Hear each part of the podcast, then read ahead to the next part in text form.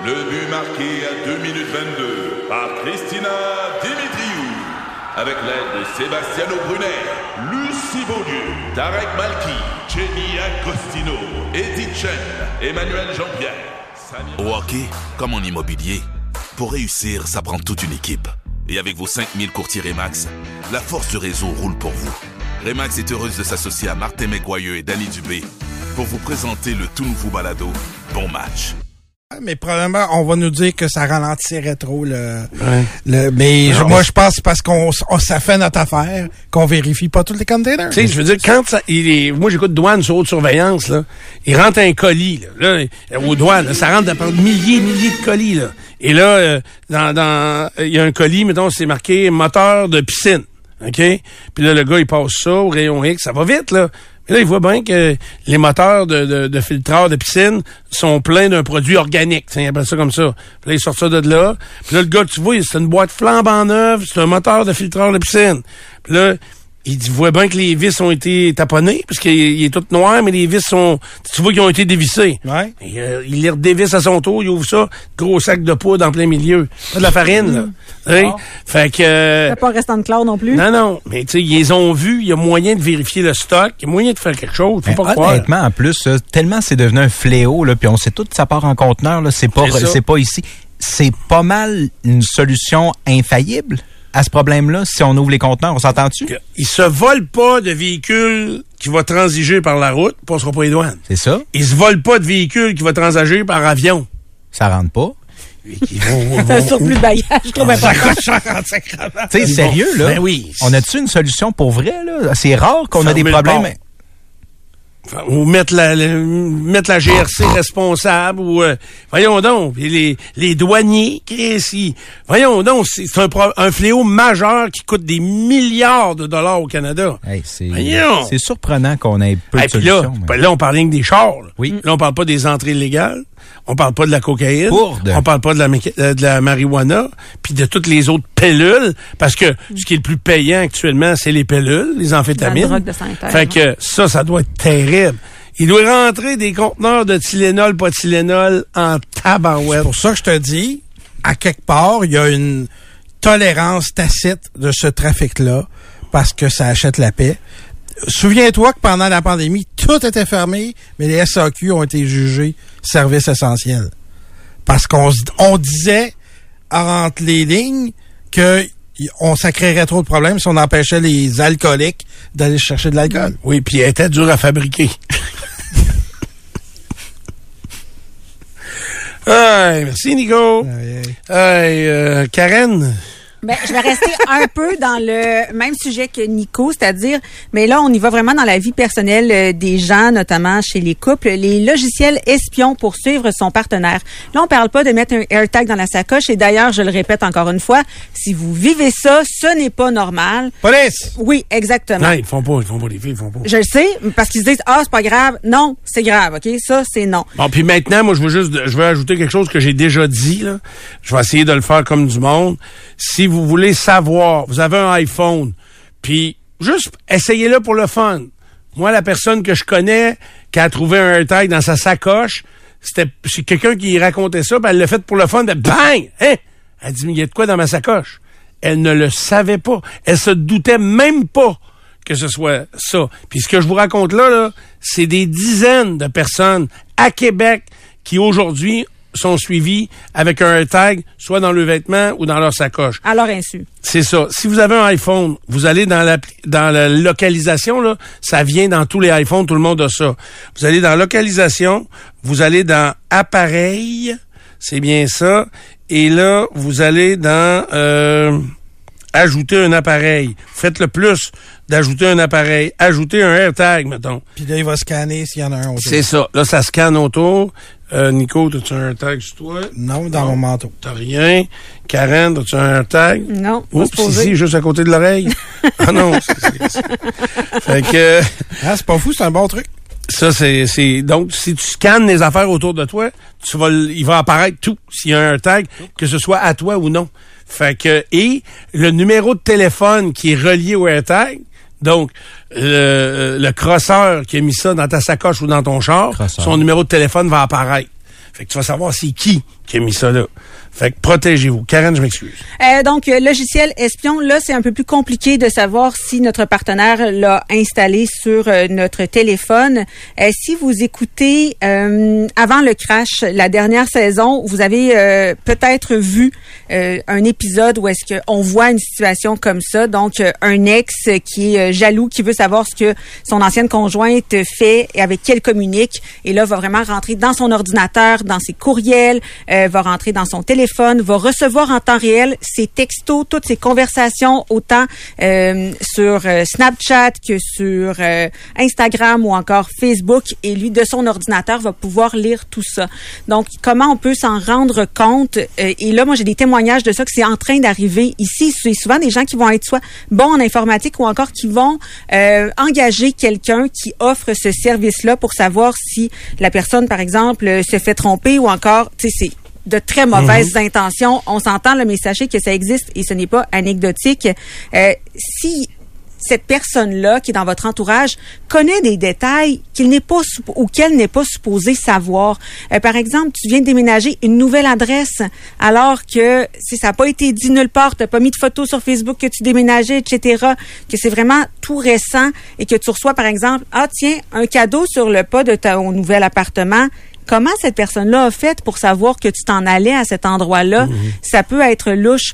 Euh, certains détails de conversation qui sont supposés être privés, ben sachez que cette personne-là a pu rentrer dans votre euh, téléphone ou encore euh, dans vos vos courriels et tout. Accès à vos textos, à vos courriels, à tous vos affaires. Il y a tellement de logiciels. C'est tellement simple de, de, de, duplifier, de, de copier un cellulaire. Euh, c'est, moi, je suis pas capable. Et on rappelle, ce n'est pas acceptable. Vous n'avez pas à subir ça. Jamais. pas une fois. Dès la première fois, c'est fini, vous pouvez plus faire confiance à cette personne. C'est ça.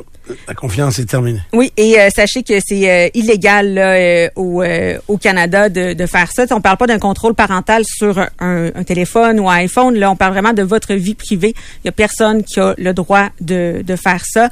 et si jamais vous êtes euh, vous dites hey je pense qu'il y a quelqu'un qui est en train de, de me suivre. Ben euh, il y a vous pouvez faire vérifier votre téléphone euh, avec un fournisseur d'accès ou encore changer de téléphone au besoin et surtout changer vos mots de passe régulièrement. Ça. peut éviter ça. Mais sachez que ça existe et c'est triste en maudit.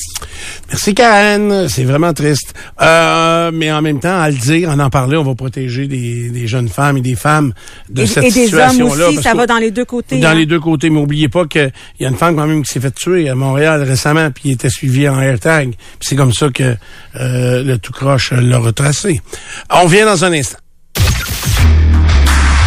93. De retour dans quelques minutes. Radio qui fait parler. Allô, c'est Sylvain Bouchard. Tantôt à 10h, je vous attends en compagnie de Philippe Couture pour Bouchard en parle. On va passer l'actualité dans le tordeur, puis on n'a aucune idée de ce qui va sortir à l'autre bout. Bouchard en parle. Tantôt, 10h. Au FM 93. C'est la 38e édition d'Expo Habitat qui est organisée par l'APCHQ en collaboration avec Espace Proprio. C'est euh, du jeudi 22 au dimanche 25 février prochain. Ça se passe au centre de foire Exposité. Vous allez voir la maison Enfant Soleil, également une mini maison haut de gamme de minimalistes. Il y a un nouveau modèle de chalet, il y a un minibus également qui est aménagé pour être quatre saisons et euh, il y a aussi euh, le retour de la populaire piscine conteneur autoportante et 12 euh, cuisines également en démonstration. Vous allez aller faire le plein d'idées. On a des lits escamotables, des appareils intelligents également, des solutions de rangement et d'éclairage. Et euh, il y a aussi, euh, est-ce que je vous ai parlé du garage qui allait être là? Parce qu'en tout cas, on ramène le garage, puis des fois on dit, ah, c'est une activité de madame. Euh, euh, euh, non, non, non, non, non. Il y en a vraiment pour tous les goûts. Il y a de l'animation culinaire, il y a la cuisine sur plancha, des dégustations de café également.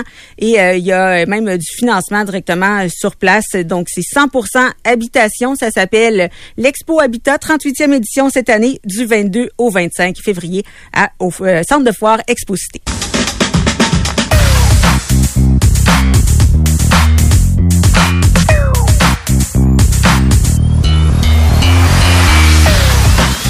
On est de retour dans Dupont le matin et on est dans le dans le segment développement euh, parce que euh, on veut ou découverte plutôt. Hey, Nico, peux-tu avant juste étirer le, le bras s'il vous plaît. Euh, donc euh, oui, découverte parce que on va euh, s'en aller dans un milieu euh, que je ne connais pas beaucoup, mais que j'apprécie à découvrir, surtout que, avec le collègue Nico qui euh, lui est un fervent Obsédé. obsédé du café. Oui. D'ailleurs, je me demandais parce qu'hier, il nous a choqué dans la pelle avec Oui, le café. c'est vrai. Je t'ai vu boire un jus de pomme. Mais est-ce que dans toute la journée, tu as bu du café? Euh, quand je, euh, je suis allé déjeuner avec un ami hier, fait que j'en ai repris un là. OK. Puis euh, je m'en suis-tu refait un chez nous? Je pense que oui. Parce que c'est très rare que tu passes des journées. Ah, ça arrive pas. Ça arrive pas. C'est- une drogue. Faut que je file vraiment. Je suis le bord de la mort. si j'en prends pas, là. Ça arrive comme de temps en temps. Mais oui, quand j'ai le goût. Euh, c'est un plaisir pour moi, comme pour toi, de déguster un verre de vin. Ah oui, OK, à ce point-là. Oui. Donc, euh, on va te, on va combler tes désirs. Oui. Parce que euh, on va s'entretenir avec le copropriétaire du café Mayflower. C'est sur la rue Miran, ici à Québec. Euh, lui a voyagé en Colombie pour trouver le café. Alors, on va lui parler tout de suite. Il est en studio avec nous, Louis Roy-Couture. Bonjour, Louis. Bonjour, Comment tu vas? je vais super bien. Toi, t'es-tu un peu comme Nico? C'est, c'est devenu euh, une passion. Est-ce que t'es le sommelier du café? Ben effectivement, c'est drôle que tu me poses cette question-là parce que oui, je suis un peu comme sommelier du café parce que j'ai un titre qui s'appelle euh, Q-Grader. On est seulement quatre au Québec à avoir ce titre-là. Puis euh, c'est exactement comme un sommelier du café. On goûte beaucoup de café, on dit ok ce café-là il est, il est comme ça, il a tel défaut, telle qualité, puis on donne des notes aussi au café. Ah de- ouais? de- Comment ça s'appelle? Rappelle-moi donc. Q-Grader. OK. C'est euh, j'ai été à Portland, c'est six jours d'examen que j'ai fait. Portland, Maine? Por- non, Portland, Ah, Oregon. en il, y en Oregon, a, il y en a un peu partout dans le monde de cette euh, de ces tests-là. Puis c'est ça, moi j'ai été à Portland en Oregon, qui est la ville en Amérique du Nord là, du café. Là, euh, puis je voulais aller Ah, là. ouais? ouais, ouais, c'est vraiment là. euh, Pourquoi là? Euh, je sais pas, je pense que le, le, le café, ça a commencé la, je dirais la troisième vague où le café spécialité, c'est beaucoup des euh, marginaux, je pense, qui ont été là-dedans. Puis le, le but étant euh, du café, euh, comme ce que je veux vous parler aujourd'hui, c'est beaucoup de euh, rencontrer les producteurs, puis d'amener d'amener une valeur ajoutée au café. Puis tu sais, ceux, si, si ces personnes-là font de la bonne qualité, mais aussi nous le vendre comme de la bonne qualité, puis c'est ça, puis que tout le monde euh, dans la chaîne là, fasse, euh, fasse de l'argent avec ça, là, si on veut. Là. Mais mais il y a deux choses là-dedans. Là. Ouais. Euh, puis je veux qu'on vienne, là, j'ai mille questions dans la tête. là.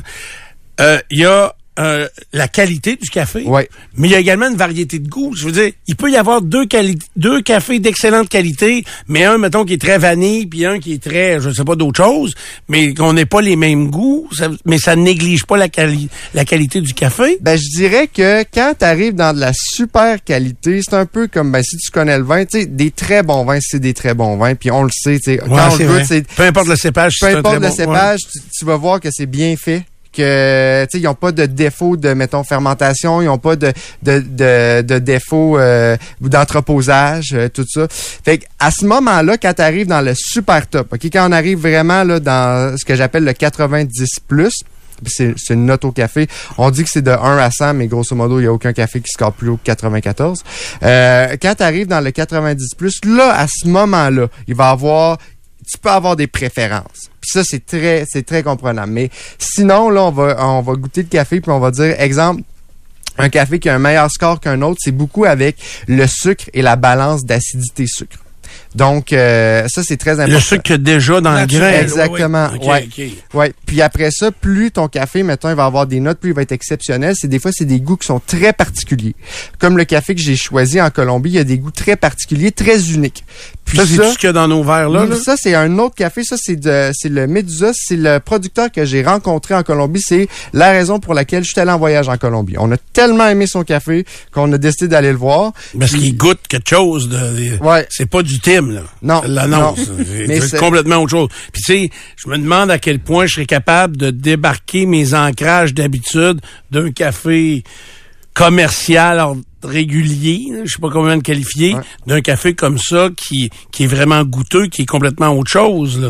C'est une habitude. C'est un peu... euh, au début, tu dis, ah, t'essayes. Puis justement, il y a un de mes, euh, un de mes collègues avec qui je travaille. Puis lui, il était, il était pas tellement dans le café de spécialité avant.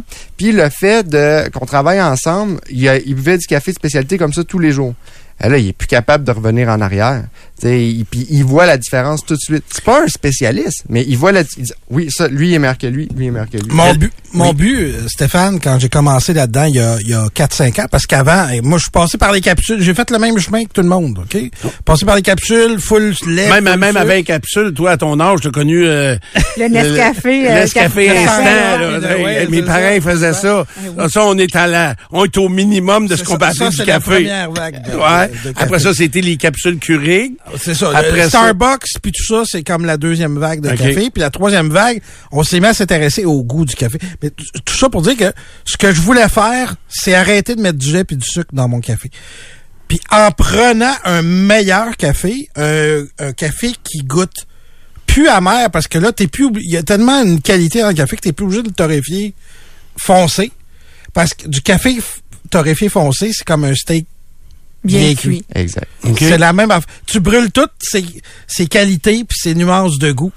Euh, puis à partir du moment où tu arrêtes de faire ça, le café il arrête d'être amer, puis t'as plus besoin de mettre du lait. OK, donc si je dedans. continue dans ton exemple, quand mon steak il est trop cuit, bien Ouais. cuit, euh, puis en plus je mets du ketchup, c'est que là, quand- mange d'autres choses. c'est ça. Mais là, quand on améliore la qualité du café, Ouais. on enlève le ketchup et on diminue la cuisson. Exact. C'est ça que tu me dis? Exact. Exactement ça. C'est comme ça, OK. Ouais. Euh, donc, quand vous goûtez euh, des cafés, euh, vous ajoutez jamais rien dedans? Non, on on n'ajoute jamais rien dedans. Puis même, euh, c'est très, très simple. On prend des bols, on met le café moulu, puis on passe juste une, de l'eau chaude dedans. On sent les cafés, puis après ça, on prend une cuillère, puis on fait comme ça à tous les cafés, puis On on appelle goûte. un cupping. Ouais. Est-ce que vous leur crachez? Euh, ça dépend. Quand j'en prends beaucoup, moi, je leur crache éventuellement. Ça dépend. Des fois, il y a des tables. Quand j'ai été au Kenya, la première fois, il y avait des tables à 100 cafés. Donc, oui, je leur crachais. Mais sinon, euh, moi, qu'est-ce que j'aime faire? On a toutes nos, nos manières là, de copier. là. Moi, ce que j'aime faire quand je quand je fais des, des cafés, exemple, s'il y a une table de 10 cafés, je vais juste à l'odeur, j'ai déjà présélectionné souvent trois cafés. Puis après ça, je vais goûter ces trois cafés-là, un à la suite de l'autre. Puis qu'est-ce que je fais? Des fois, je les mélange dans ma bouche pour voir si, OK, est-ce qu'un, il y a telle qualité? En- Ressort. ouais. Puis OK. là, j'en mets l'autre. Puis là, je dis, bon, ben, ça, lui, est comme ça. OK, le sucre est-tu différent? Parce que des fois, tu as des tables de coping, comme celle-là où on était en Colombie euh, la semaine dernière.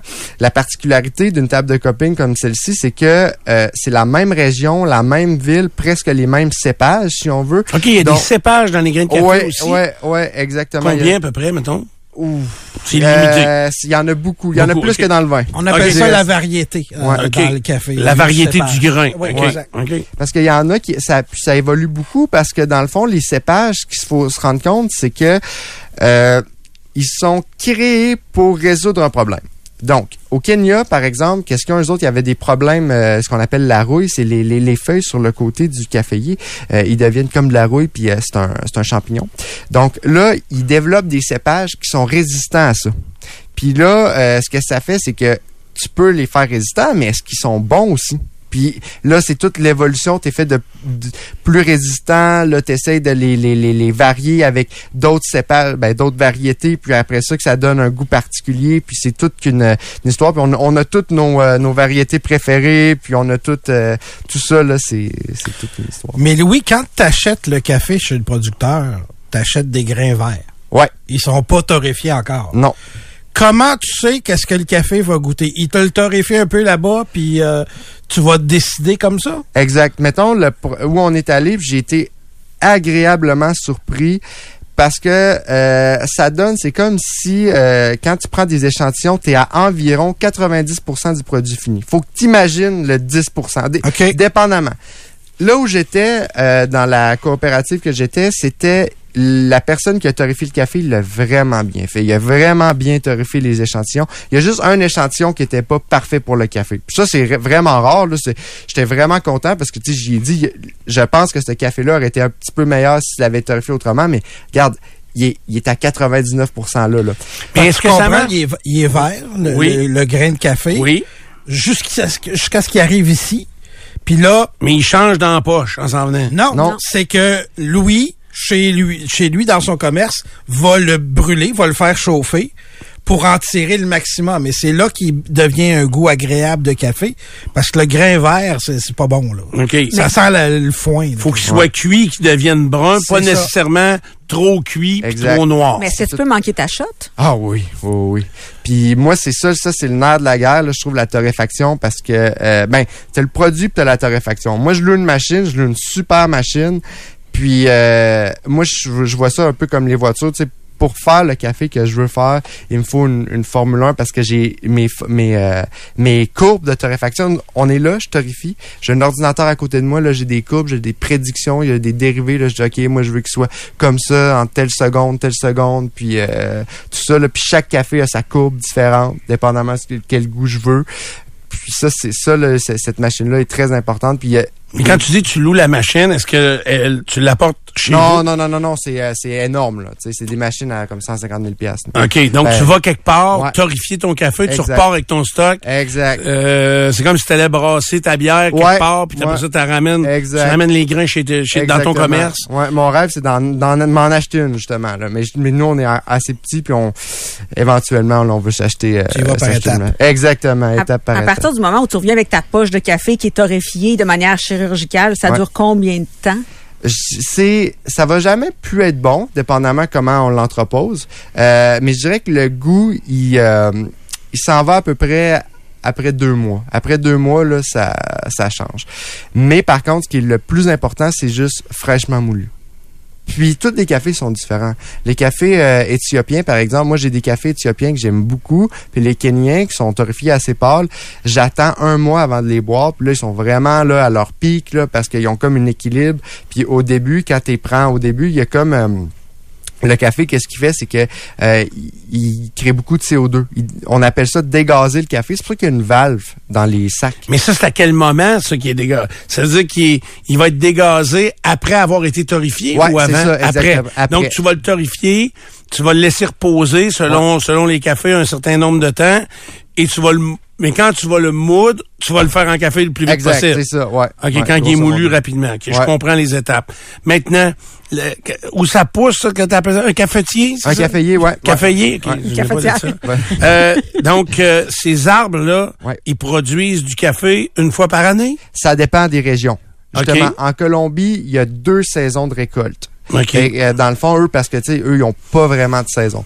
Mais effectivement, mettons, dans d'autres, dans d'autres pays qui sont moins Amérique centrale, comme au Kenya, il y a une récolte par année. OK. Est-ce que d'année en année, comme le vin, par exemple, le, le grain peut être meilleur puis moins bon parce qu'il y a plus mouillé ou il y a moins mouillé ou il a Ouais. fait plus chaud, euh, ça a-tu un impact? ça? Oui, ça a un impact. Par contre, l'avantage du café, c'est que euh, souvent la méthodologie qui est utilisée après ça, fait que le procédé, il vient pallier. Si tu as un super procédé, même si tu as une année un peu moins bonne, ton café va être super bon quand même. Quand tu reçois les grains de café verts Mm. avant de les torréfier, tu peux les garder combien de temps? Parce que là, tu donné, toi aussi, tu en vendre du café, Ouais. là? Et ça, je dirais que euh, je les garde, mais dans le fond, il faut que, là, que la vie du café, ça fasse un an et peut-être deux mois. Donc, il a été dans la poche, mettons, au, euh, en Colombie ou quelque chose comme ça. Ça a pris deux mois avant d'arriver. Là, j'aurais un an pour le passer. Je comprends. Quel est ton but, toi, dans ta, toi, t'as le café qui s'appelle Mayflower, euh, sur la rue Miran. C'est quoi tu veux faire? Tu veux vendre du café moulu, du café torréfié ou du café coulé déjà dans un verre? Moi, ce que je veux, ce que mon but dans la vie, c'est d'être le meilleur torréfacteur au monde. Puis, c'est de vendre, c'est justement ce café-là en grains, ces, ces grains-là de café aux gens. Pas moulu, mais les grains sont torréfiés. Exact. Et là, je l'amène chez moi, comme toi, tu fais chez Idéalement, tu le mous chez vous, mais je comprends que c'est pas tout le monde qui est équipé euh, pour euh, moudre, bien moudre le café à la maison. Moi, j'ai une DeLonghi qui le fait, là. C'est ça. Exact. Mais je vous le Je sais pas dis, comment elle marche, mais je n'ai une. dans l'équipement, dans tout ce que vous voulez, vous pouvez dépenser dans l'équipement pour le café. Le plus important, c'est le moulin.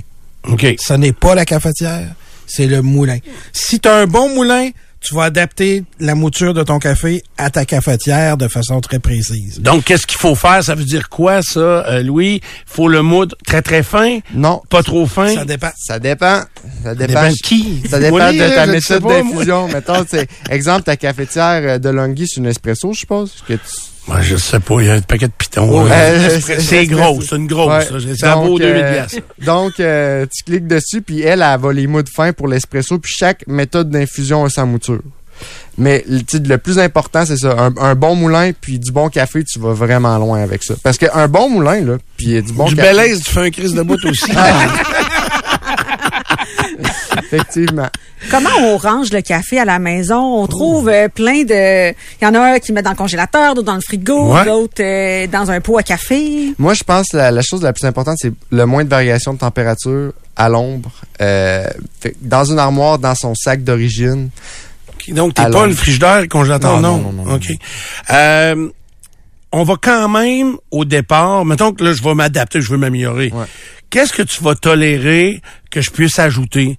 Euh, mettons, est-ce que la première affaire que tu aimerais que j'enlève, c'est le sucre, puis ensuite diminuer les quantités de lait, ou si l'un ou l'autre s'équivalent dans les ajouts de Euh, produits? moi, je, moi, je, je, je continuerai à mettre du lait, tu sais, si tu l'aimes comme ça, ton café, parce que faut aussi se rendre compte qu'il y a des cafés qui sont torréfiés pour bien faire avec le lait. Puis c'est pas mauvais, Ah, là, du lait, là. Exemple, ce café-là que vous buvez, il est pas si pâle que ça. J'en ai des plus pâles, des Éthiopiens, qui eux, tu mets dans le lait, puis tu dis, ouais, mais c'est un verre de lait, il Ça goûte, plus rien. rien. OK, OK, je comprends. C'est marqué même souvent euh, de- sur le site. OK. Et le sucre, ça, par contre, c'est un ajout qui vient vraiment trop changer, peut-être, le goût du café? Je dirais pas changer tant que ça, mais c'est, je pense, une habitude. C'est qu'on était habitué à prendre du sucre, puis euh, aussi, euh, ça change un peu le goût, mais je pense que c'est plus une, une habitude qu'on a faite parce que le café sont amers, puis pour tolérer l'amertume, on met du sucre. OK. Parce que c'est un peu ça, tu sais, le, le- le Starbucks puis tout ça, si tu mets du sucre, ça balance l'amertume, un peu comme des, euh, dans les bières, dans les IPA. Souvent, quand tu vas avoir des IPA qui sont hautes en pourcentage d'alcool, il y a un gros taux résiduel, il y a beaucoup de doublons. Puis tu dis, ah, tu dis pas, cette bière-là est amère, non, parce que il y a un gros sucre dedans, fait que tu t'en rends pas compte. C'est pour ça que si tu améliores ta qualité de café puis tu diminues un peu la couleur de torréfaction, t'enlèves l'amertume, généralement. Quand Et tu, il avoir besoin de fait. moins de lait vas pour moins tuer de- sucre et de- moins de sucre, ouais. Louis, sur le, mettons 20 piastres que le sac de café de 300 grammes va coûter, combien revient au producteur en moyenne? En moyenne, ça, c'est, ça dépend de tout le monde, mais euh, moi, je dirais, mettons, mes cafés, ça, ça va presque à la, à- pas à la moitié, ben non, pas la moitié, parce que... euh, Il y a du transport. Ouais, il y a du transport, c'est ça. Mais mettons, là, c'est que c'est difficile de le calculer comme ça parce que ce qui coûte le plus cher, ce que j'ai remarqué, surtout dans les dernières années, ça a été l'emballage. L'emballage, on a eu Ah. des grosses inflations dans l'emballage. Puis... euh, L'emballage là-bas, dans le pays. non, non, non, l'emballage ici. Ici, là. OK. Après la, après la torréfaction? Ouais, c'est ça. Tu sais, tout le design. J'ai déjà fait un café pour te donner un exemple. Juste créer une étiquette, mettons, design l'étiquette, faire l'étiquette, vu qu'on en avait juste une poche, tout l'argent qu'on aurait pu faire a été là-dedans. C'est comme un projet, tu sais, fait que, euh, je dirais là-dedans, là, il y a beaucoup d'emballage qui va, qui va là, mais, euh, c'est difficile à dire. Euh, Environ, là, mettons, sur 20 dollars, je, je dirais, le- le- dans mon cas, là, c'est au moins le quart, là, qui va. Bon, qui va et quand je suis allé à Paris, euh, là-bas, j'ai trouvé que j'étais un épais parce que là, je voulais un café puis euh, ça existe pas là-bas. Là, c'est c'est des échantillons de café, c'est d'une gorgée. T'ajoutes une gorgée. Ouais. Ça, c'est un expresso, c'est Ouais, ça? Un espresso court. Ils ont de l'air à prendre tout ça, eux autres. Ouais. C'est, est-ce que c'est quoi? C'est plus ça, le vrai café? Sous expresso, c'est quoi, là? Non, ça c'est euh, c'est à cause qu'il faut se rendre compte que justement eux ils ont une culture un peu qui vient d'Italie. Puis euh, les Italiens ils prenaient du café puis c'est du café euh, pas vraiment cher d'ailleurs. C'est vraiment euh, super rapide d'arriver avec des machines à espresso, faire ça un petit café, partir avec ça. Euh, Mais c'est très costaud en même Ouais. temps comme goût, là. Ouais, ça c'est un souvent c'est un mélange. Nous on vend on a parlé de euh, variétés, puis avant les variétés, il y a ce qu'on appelle, il y a deux types de, il y en a plus, mais qu'on va parler aujourd'hui buvable, il y a deux types de, de café. As le Robusta et l'Arabica. Nous, c'est toujours de l'Arabica qu'on a au commerce. Le Robusta, c'est une autre sorte de café, puis euh, ce café-là est très euh, amer. Donc, euh, mais qu'est-ce qu'il fait? Il y a la particularité, vu qu'il est en plus basse altitude, il y a vraiment une texture particulière, qui est un peu grasse, un peu ce que les gens aiment en espresso. À Paris, c'est souvent ça, c'est des mélanges euh, Arabica, Robusta, sur lequel tu vas avoir, puis ils te font un café qui, qui est sirupeux, tu prends ça. C'est ça.